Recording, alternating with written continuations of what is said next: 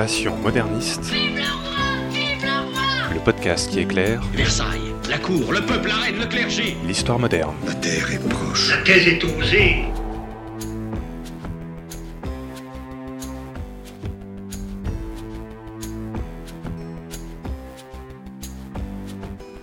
Bonjour à toutes et à tous et bienvenue dans ce nouvel épisode de Passion moderniste. Je m'appelle Fanny Cohen-Moreau et dans ce podcast, nous vous proposons de rencontrer de jeunes chercheurs et chercheuses en master ou en thèse qui étudient l'histoire moderne. Et pour rappel, l'histoire moderne, c'est cette période qui s'est un petit peu glissée entre le Moyen Âge et l'époque contemporaine, c'est-à-dire, en gros, pour l'Europe occidentale, entre les années 1500 et 1800. Épisode 15, Isabelle et les médecins au XVIIIe siècle, c'est parti. Il y a des gens que, que ça intéresse ce- Non, personne. Bonjour Isabelle Coquillard. Bonjour Fanny Cohen-Moreau, je suis ravie d'être là. Ouais, tu, tu me donnes plein de pêche dès le début. Isabelle, je te reçois parce que tu as soutenu une thèse en décembre 2018 sur le sujet Les médecins parisiens entre 1707 et 1789 à Paris. Tu étais sous la direction de Laurence Cros à l'Université Paris-Nanterre. Et oui, on avait déjà fait l'épisode 3 sur les sages-femmes et on avait déjà fait un épisode sur les épidémies. Donc aujourd'hui avec toi, on va parler de la médecine et surtout des médecins au XVIIIe siècle. Alors déjà, Isabelle, pourquoi tu as voulu travailler sur ce sujet? Alors, c'est une longue histoire le choix de ce sujet, puisque euh, au départ, j'étais euh, intéressée par les femmes dans la résistance. Oh, il n'y a rien à Donc voir. on est très très loin du sujet. Et puis j'ai fait une maîtrise sur les salons parisiens au XVIIIe siècle. Et je travaillais sur les mémoires de Jean-François Marmontel, donc une source imprimée. J'ai découvert, moi, le XVIIIe siècle, j'étais vraiment très enthousiaste, j'étais très heureuse avec ce sujet. Et quelque part, malheureusement pour moi, Antoine Lilti a travaillé également sur le sujet. En thèse, il a publié une magnifique étude aux éditions Fayard sur les salons euh, parisiens. Et arrivé donc euh, en Master 1, je cherchais un sujet. Et je voulais travailler sur euh, plutôt l'élite et surtout travailler en histoire sociale. Donc euh, mon euh, directeur de l'époque, donc Monsieur Dumas, m'a proposé euh, différents thèmes. Là aussi, j'ai eu encore un truchement par les substituts du procureur général du Parlement de Paris. Attends, mais tu as fait combien de sujets là? Alors euh, celui-là, il n'a pas été euh, mené à terme, mais il m'a permis de découvrir ce qui pour moi était l'archive, mais avec le grand A, c'est-à-dire l'archive imprimée, la belle archive, donc les beaux volumes là de Joly de Fleury.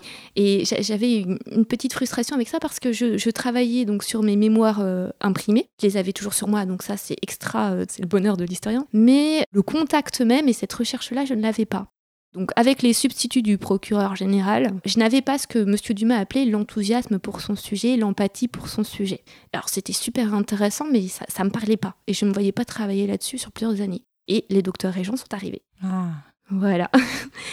Et pourquoi tu as voulu travailler donc sur le XVIIIe siècle? Est-ce que c'est une époque particulière? C'est une époque qui fait résonance en moi. J'y suis arrivée donc par cette histoire euh, culturelle, l'histoire sociale, l'histoire des réseaux de sociabilité m'intéressait beaucoup. Et euh, l'arrivée aussi de la bourgeoisie à talent. La bourgeoisie à talent, en fait, ce sont des, hum, des personnes qui ont une certaine aisance sociale et qui arrivent à vivre de leur activité qui n'est pas dérogeante, c'est-à-dire qu'elle ne fait pas perdre la noblesse.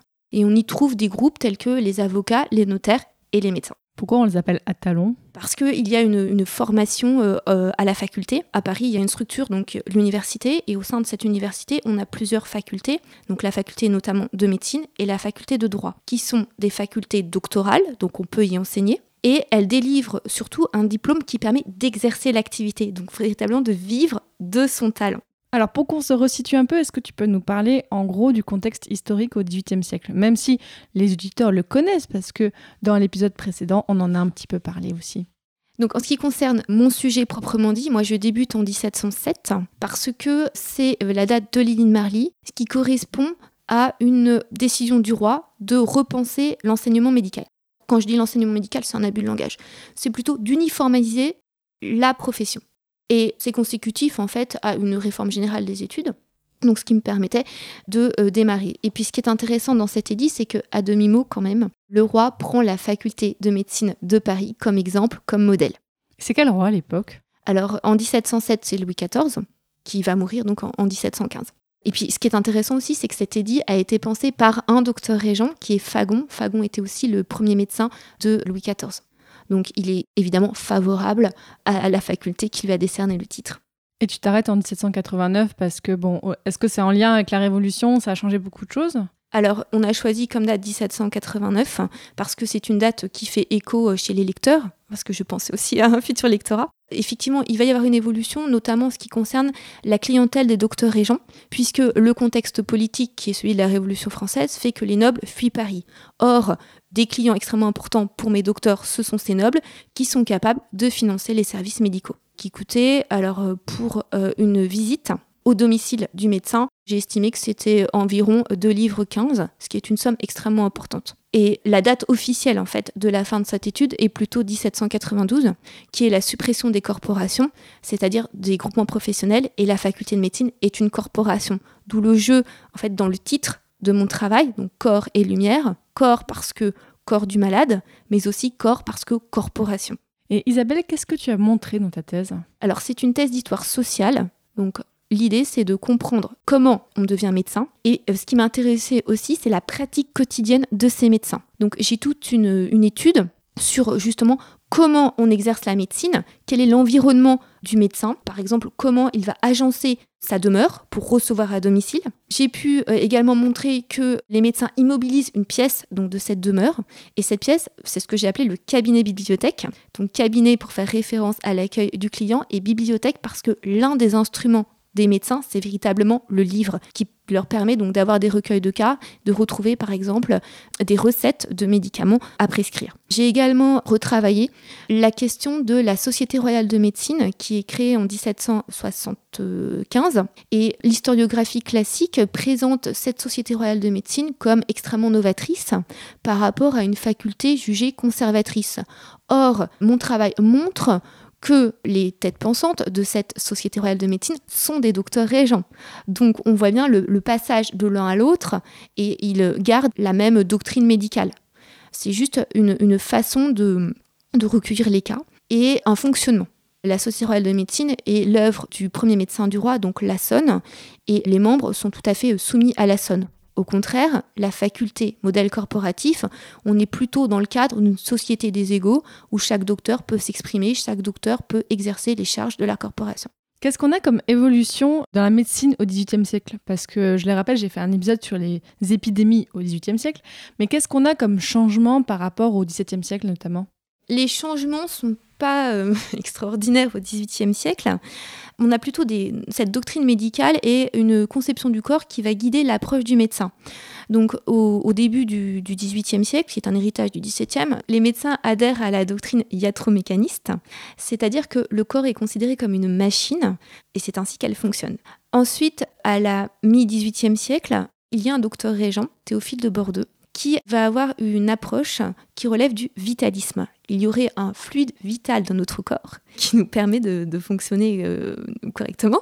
Et à la fin, à la toute fin du XVIIIe siècle, on a l'avènement de la médecine clinique. Donc c'est plutôt, encore une fois, une évolution en termes de doctrine, d'approche du corps, qui va guider la euh, façon dont les médecins vont le traiter et l'envisager. Les docteurs régents sont fidèles à la doctrine hippocratique, qui est la doctrine médicale officielle de la faculté de médecine de Paris, qui repose sur la théorie des quatre humeurs. Donc selon Hippocrate, les quatre humeurs sont le sang, la bile jaune, la bile noire et la lymphe, et un corps en bonne santé, c'est-à-dire un corps où nous avons un silence des organes, c'est ainsi qu'est défini l'état de bonne santé au XVIIIe siècle. organes, c'est-à-dire on a pas mal. Exactement.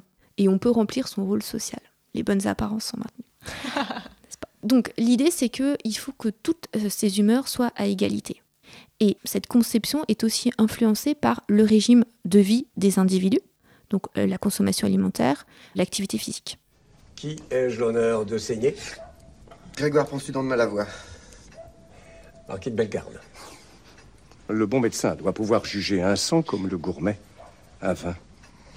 Beau rouge vif, fluidité, mais consistance. Vous vivez au grand air et mangez des viandes maigres. Je vis dans l'air corrompu des marais et nous mangeons surtout des poissons de vase.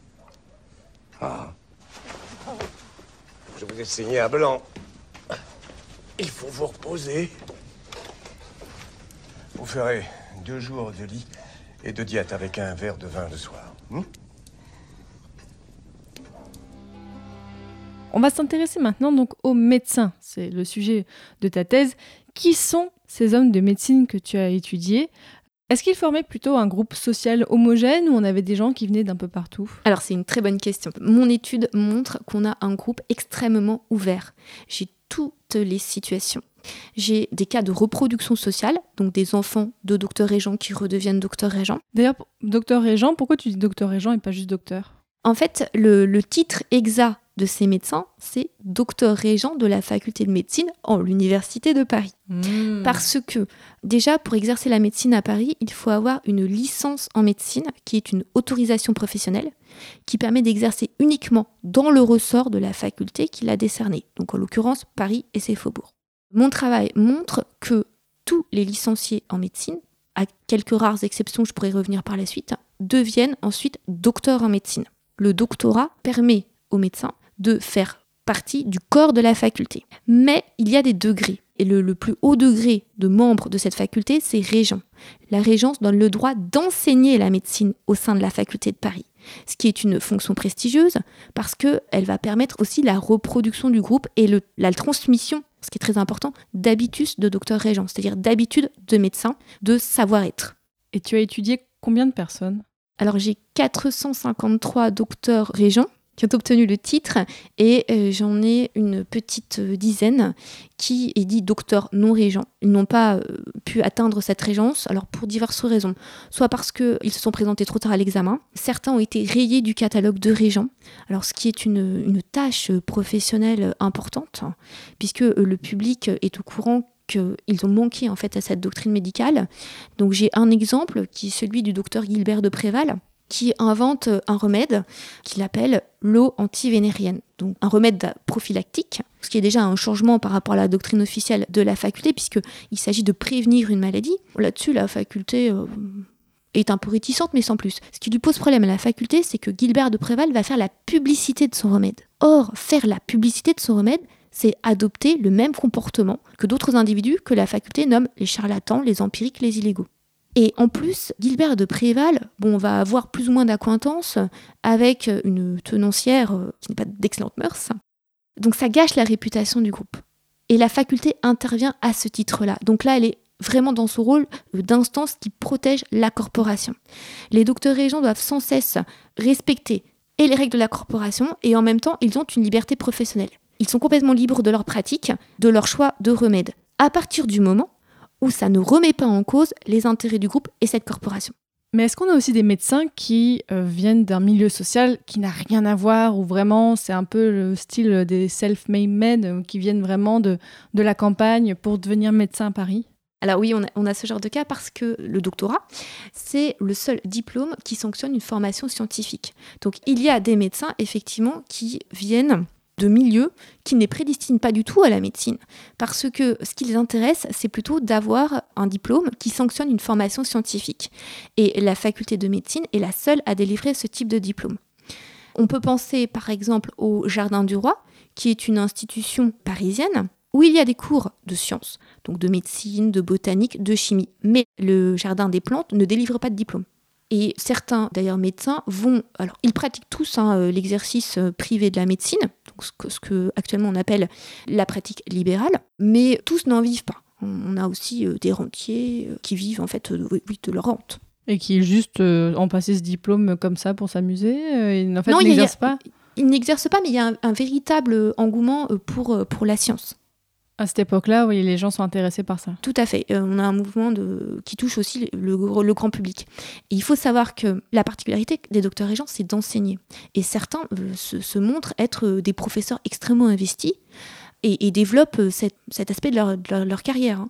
Au XVIIIe siècle, lorsqu'on regarde la presse d'annonces, on trouve en fait des annonces de cours privés de professeurs. Donc ils enseignent chez eux.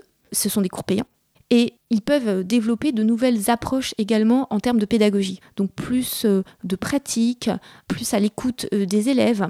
Par exemple, Jussieu va euh, faire des cours de botanique et il emmène ses élèves herboriser, c'est-à-dire chercher des plantes dans les environs de Paris.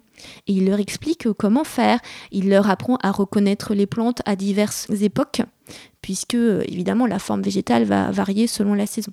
Est-ce qu'on a des femmes parmi euh, tous ces médecins régents Alors, il n'y a pas de femme médecin au XVIIIe siècle. En fait, la, la première femme médecin en France, elle est diplômée à la fin du XIXe siècle. En revanche, les femmes ont un rôle dans la carrière de leur époux. C'est-à-dire que quand on étudie les contrats de mariage des docteurs régents, on se rend compte que la dot de la femme est extrêmement importante parce qu'elle va permettre de financer les études médicales qui avaient un coût extrêmement important, qui est chiffré à environ 5000 livres, ce qui est conséquent. Et toute la dot de l'épouse peut être investie pour financer justement l'accès à la régence.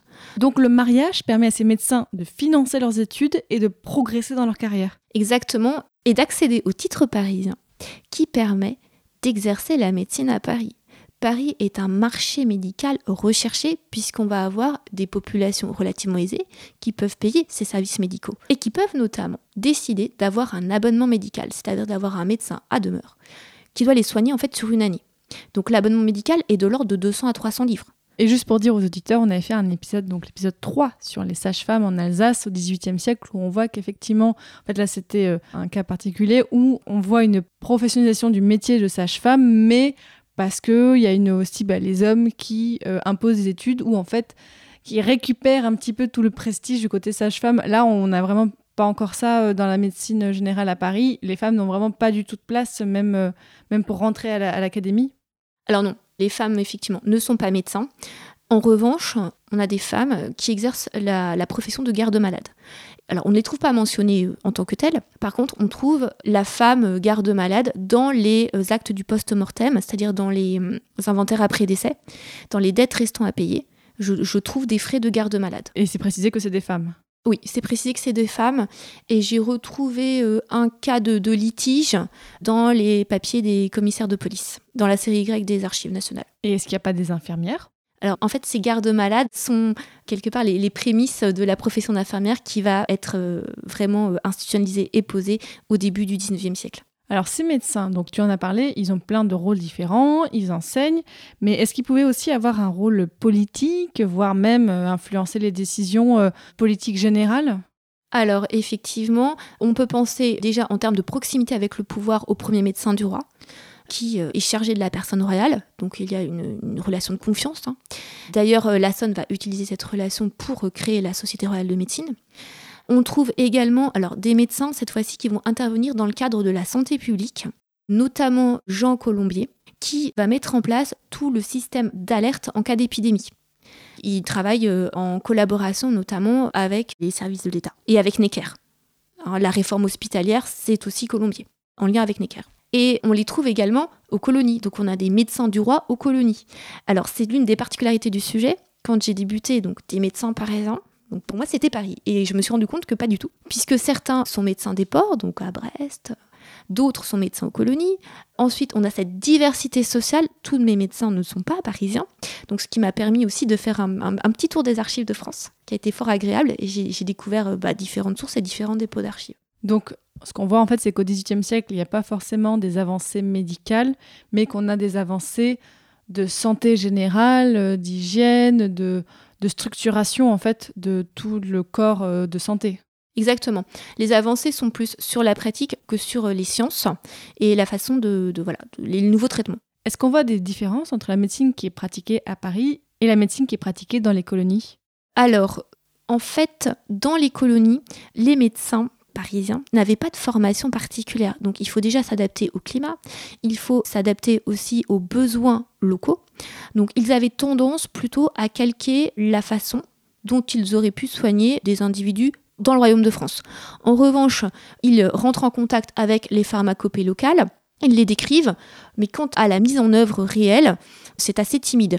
En plus, il y, y, a toute une terminologie qu'ils ne maîtrisent pas. Et ils ont accès donc à la pharmacopée locale via les ouvrages notamment des missionnaires jésuites.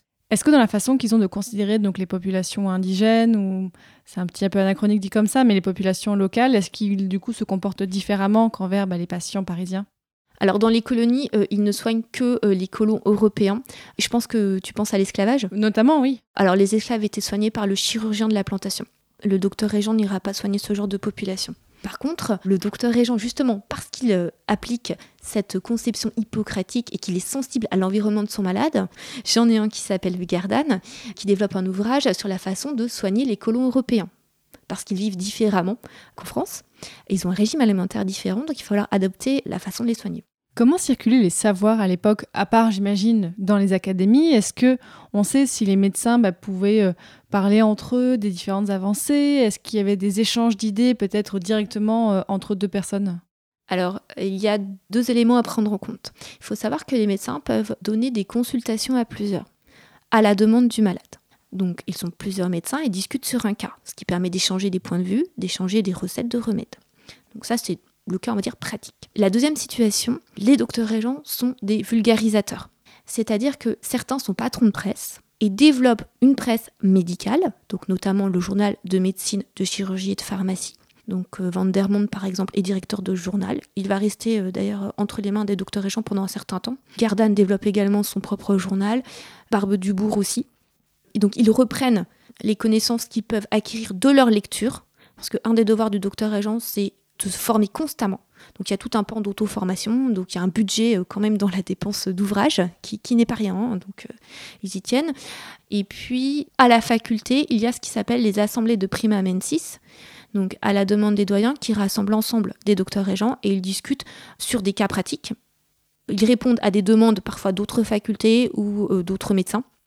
Et certains docteurs régents sont chargés de présenter des ouvrages.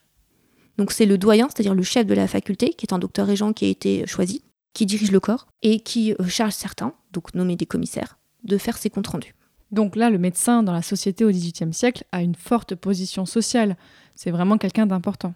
C'est quelqu'un qui en impose, qui, il faut le savoir, ne peut pas faire son autopromotion. Donc il y a toute une question de la gestion de l'apparence. Donc il faut habiter dans une maison à porte cochère, telle les nobles, parce que le carrosse passe. Et ce carrosse, d'ailleurs la maîtrise décrit comme ça, c'est une publicité roulante, puisque on sait que c'est le carrosse du médecin qui passe et qui va fréquenter certains quartiers. Or, si on fréquente certains quartiers, on soigne une certaine population. Même chose, certains médecins sont dits médecins en cours, c'est-à-dire soignent les patients nobles donc à Versailles, alors quelques mois, hein, ça, se passe par quartier. Et là encore, on, on peut forger sa clientèle et on s'affiche comme fréquentant les nobles, donc comme membre de la bonne société. D'autre part, certains médecins fréquentent les salons, et les loges maçonniques. Alors, il faut savoir que c'est un nombre de médecins restreint. Et en ce qui concerne les salons, alors on trouve des médecins, mais pour l'instant, je n'ai pas de preuves, mais je continue à chercher sur ce thème-là. Je pense que quand même, leur présence devait être limitée parce que la majorité de leur temps est consacrée à la pratique privée de la médecine il faut absolument euh, rentabiliser euh, voilà, tout cet investissement euh, dans la location. Alors, ils sont locataires. Dans la location de la demeure, dans l'entretien des chevaux, l'entretien du carrosse. Hein, de la famille. Exactement. Donc, tout ça coûte. Et puis, les livres. N'oublions pas les livres, très important. La, pratique privée reste quelque chose de chronophage en plus. Hein. Alors, tu as beaucoup parlé donc des patients nobles, des patients aisés, mais alors qui soignent les parties un peu plus pauvres ou même plus modeste de la population à Paris Est-ce que c'est ces médecins ou on a d'autres types de médecins? Alors, les docteurs régents soignent également les populations plus pauvres. Et dans ce cas-là, la fonction est institutionnalisée puisque certains sont médecins de paroisse. Ils apprécient d'être médecins de paroisse parce que ça leur permet d'abord d'explorer Paris, le médecin de paroisse se déplace chez les populations pauvres et le médecin de paroisse est euh, en relation directe avec les dames de charité et les sœurs. Donc il se fait reconnaître, ça sert aussi sa réputation. C'est un homme charitable, un homme de bonne mœurs, à qui on peut faire confiance. Et ce qui est intéressant également pour eux, c'est lorsqu'on est médecin de paroisse, on est rétribué régulièrement. Les patients même nobles, ont euh, l'habitude de payer à crédit. Alors c'est pas spécifique au docteur régent, hein. le crédit est une forme de paiement extrêmement importante au XVIIIe siècle, mais enfin, en attendant, il y, a un petit retard de trésorerie pour mes docteurs. Donc, ils sont très contents d'être médecins de paroisse.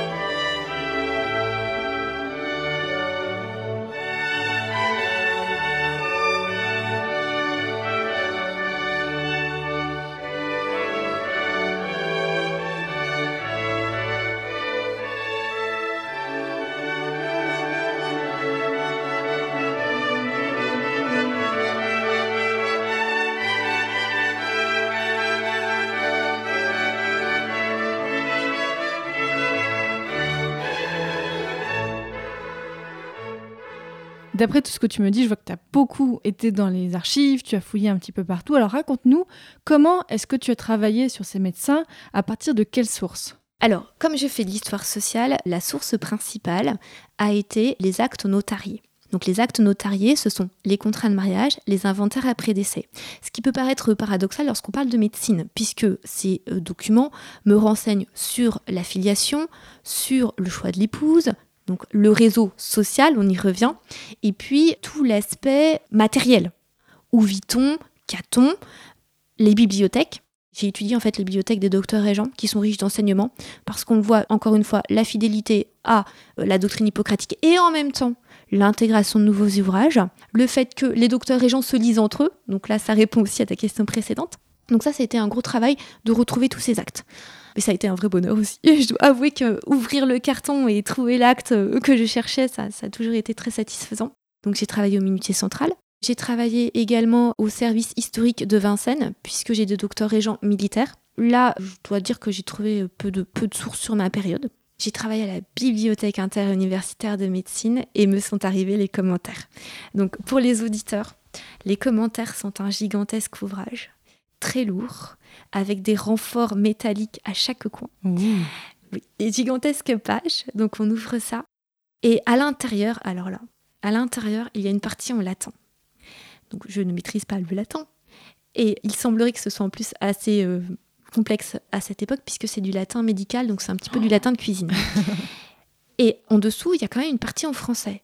Donc un de mes problèmes a été, mais qu'est-ce qu'ils peuvent bien écrire en latin? Et finalement, en feuilletant les différents volumes de commentaires, je me suis rendu compte que les textes en latin, c'était plutôt des textes de loi. Et les parties qui étaient en français relevaient plutôt de la vie de la corporation. Donc ça m'a permis d'approcher cette vie de la corporation. Et ces commentaires étaient rédigés par le doyen, donc le chef de la faculté, à la fin de chaque décanat. Avec apposition de la signature de tous les docteurs régents à la fin pour approuver ce qui était écrit. En fait, ces commentaires, c'est vraiment la mémoire de la faculté. Comme une sorte de chronique, euh, en fait. Euh, exactement ça. Exactement ça. Et puis, les derniers, les derniers tomes de commentaires ont été, ont été publiés. Est-ce que tu as travaillé aussi sur des écrits, peut-être, je sais pas, des journaux, euh, de... mais des journaux tenus par la main de ces médecins? Alors, je n'en ai pas retrouvé. Par contre, j'ai retrouvé leur mention dans les inventaires après décès. Pour euh, un de mes docteurs, donc, qui s'appelle Edme Bourdois de Lamotte, sa femme a, brûlé son journal euh, dans lequel il y avait le répertoire de tous ses clients. Et pourquoi elle a fait ça? Une crise de folie. Qu'est-ce que j'ai eu quelques témoignages dans les mémoires de femmes nobles qui euh, décrivent leur santé et décrivent quelques relations avec leurs médecins. Mais c'est vrai qu'il n'y a pas de, pièces véritables de Il n'y a pas de correspondance, de choses comme Alors, ça Il y a les, consultations par lettres de Geoffroy, qui sont étudiées par Isabelle Robin Romero, qui sont conservées donc à la, à la bibliothèque interuniversitaire de médecine. Mais c'est vraiment le pan médical. Alors que moi, je travaille sur, encore une fois, l'aspect social, les relations. Alors, par contre, si, ça me fait penser à autre chose, il y a un fonds qui est un fonds privé auquel j'ai pu avoir accès par la diligence de la famille, qui est celle du docteur Bourdier, avec des échanges qui expliquent euh, justement que ce docteur Claude Bourdier réussit bien à Paris et grâce à cela, il peut prendre en charge sa famille. Donc il va financer les études de médecine de son frère, il va également euh, prendre en charge l'enfant de la domestique par reconnaissance. Et on a comme ça euh, quelques lettres. Isabelle, dans ta thèse, qu'est-ce que tu as rencontré comme difficulté? D'abord celle de comprendre ce latin que je n'ai pas compris, mais enfin j'ai trouvé moyen de, me dépatouiller avec ça. Une autre difficulté a été de euh, me familiariser avec ces différents dépôts d'archives, puisque je n'avais jamais moi fait de, recherche dans ces centres. Donc chaque euh, dépôt d'archives a son petit mode de fonctionnement. Il faut se familiariser avec les séries, se familiariser avec les documents, donc euh, tout un travail de, critique externe des, documents. Et puis, moi, je fais de la prosopographie, c'est-à-dire que je travaille sur un corpus de 453 individus et j'essaie de renseigner différentes rubriques que j'ai prédéterminées. Donc par exemple, date de naissance, lieu de naissance, euh, cursus. Voilà pour les principales. Donc la prosopographie, effectivement, c'est quelque chose de chronophage qu'il faut consacrer du temps. Mais c'est en cherchant en fait que, voilà. Et puis on a envie de savoir. Et moi, ma difficulté, ça a été de me dire bon, maintenant ça suffit, on va peut-être arrêter de chercher dans les dépôts d'archives, on va se mettre à tout coordonner et commencer à rédiger. Et ce qu'il y a, c'est que à force de fréquenter ces 453 personnes, oui, on veut tout le temps en savoir plus, on veut tout le temps aller, vraiment dans la précision. Mais il faut savoir s'arrêter. C'était une difficulté pour toi de dire bon allez maintenant euh, je je garde ce que j'ai et je passe à la rédaction et je finis la thèse? Voilà, exactement. La, la synthèse est de me dire qu'il y a une suite à cette thèse et je pourrais donc reprendre tous ces dossiers qui ont été euh, laissés un petit peu en friche. Et justement, depuis que tu as fini ta thèse, qu'est-ce que tu fais Isabelle? Est-ce que tu continues de faire des recherches ou pas encore? Alors, euh, depuis la fin de cette thèse, effectivement, je continue, justement, je reprends ces dossiers en friche. Je participe à quelques colloques et journées d'études. Et euh, là, j'ai euh, le projet ben, de faire connaître ce travail. Donc, un projet d'édition donc qui, qui, demande quand même quelques passages, de, enfin, quelques moments de réécriture, de reconsidération, peut-être de synthèse parce qu'il y, y, a des pans de thèse qui sont extrêmement qui sont développés, notamment les notes infrapaginales peut-être à alléger. J'ai également un projet peut-être de publier cette fameuse prosopographie qui pourrait servir à d'autres chercheurs. Donc publier en fait un ensemble de fiches sur chaque médecin, voilà comme des mini biographies à chaque fois sur chacun. Oui, peut-être sous la forme d'un dictionnaire qui permettrait de mieux comprendre justement cette oh, bourgeoisie. C'est super intéressant ça. Merci. Ça contribuerait à mieux comprendre ce qu'est la bourgeoisie à talent à Paris. Pour finir ce podcast, Isabelle, j'ai ma petite question un petit peu rituelle. Quel conseil est-ce que tu donnerais à quelqu'un qui voudrait étudier le monde des médecins ou peut-être la société du XVIIIe siècle? Alors, ne pas penser que seules les sources proprement médicales, c'est-à-dire scientifiques, sont sources de connaissances. La médecine a été définie par Jacques Léonard comme étant au carrefour de tout. Et effectivement, puisque la médecine, c'est prendre en compte tout ce qui va influer sur le corps. Mais il y a aussi les relations, il y a aussi la vulgarisation, il y a aussi la législation médicale. Alors on n'en a pas parlé, mais les docteurs régents vont œuvrer à la mise en place de la médecine légale. Ce qui est quand même euh, quelque chose qui n'est pas euh, comme ça donné. Donc il y, a la question de l'apparence, il y a la question des enfants. Andri, par exemple, va développer l'orthopédie. C'est un sujet extrêmement vaste. Je conseillerais aussi de ne pas se décourager parce que la recherche en archives, il y a des moments de joie mais intenses puis il y a des moments où on est un petit peu creux de la vague parce qu'on ne trouve pas, parce que voilà, ça fonctionne pas. C'est pas grave. Il faut toujours euh, aller vraiment de l'avant, se dire que de toute façon, on n'est pas là par hasard non plus. Mais il faut développer une certaine ténacité. Et puis, encore une fois, peut-être faire attention à ne pas vouloir tout dire, s'en garder un petit peu pour la suite. Savoir se dire, bon, maintenant les archives, je vais peut-être arrêter, synthétiser, et après je reprendrai. Désormais, chers auditeurs et auditrices, vous en savez un petit peu plus sur la médecine et sur les médecins en France, à Paris, au XVIIIe siècle. Donc merci beaucoup Isabelle Coquillard pour toutes ces informations, tu étais passionnante. Bah, merci beaucoup euh, Fanny Cohen-Moreau de m'avoir invitée et de m'avoir posé toutes ces questions et j'espère que, que les auditeurs auront découvert un petit peu les médecins parisiens du XVIIIe siècle. Et oui, et si les auditeurs veulent en savoir plus, on mettra sur le site, alors donc c'est passionmédiéviste.fr slash passion moderniste. On vous mettra un petit peu plus d'informations, on vous mettra une bibliographie, vous pourrez retrouver plus d'informations pour aller plus loin sur cet épisode. Et si l'histoire moderne vous intéresse, allez voir les autres épisodes de Passion moderniste. Donc on l'a dit, il y a l'épisode 3 où on parle des sages-femmes, on a fait, fait un épisode sur les épidémies, on a fait aussi un épisode sur la fondation de l'État de New York. Voilà, vous avez des sujets assez divers, allez explorer tout ça. Retrouvez aussi Passion moderniste sur Facebook et Twitter. Et dans le prochain épisode, on parlera de Madame Elof, marchande de mode de Marie-Antoinette. Salut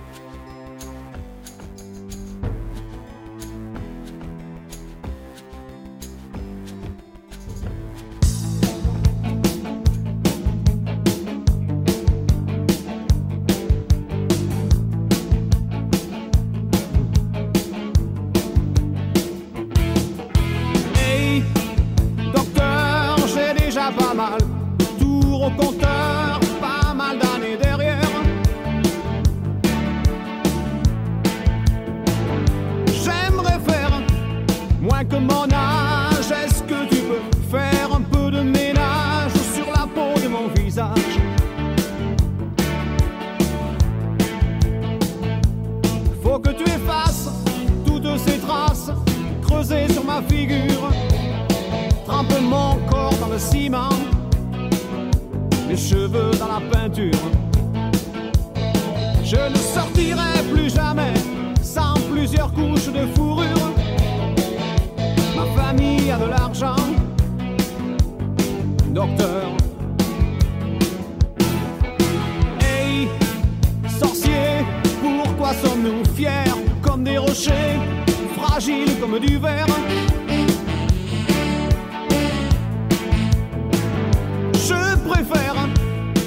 Les silex, le temps qui passe et moi qui passe avec. Je prends ça comme un échec.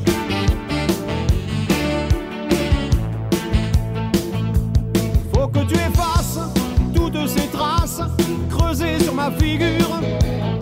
Trempe mon corps dans le ciment, mes cheveux dans la peinture. Je ne sortirai plus jamais sans plusieurs couches de fourrure. Ma famille a de l'argent, docteur.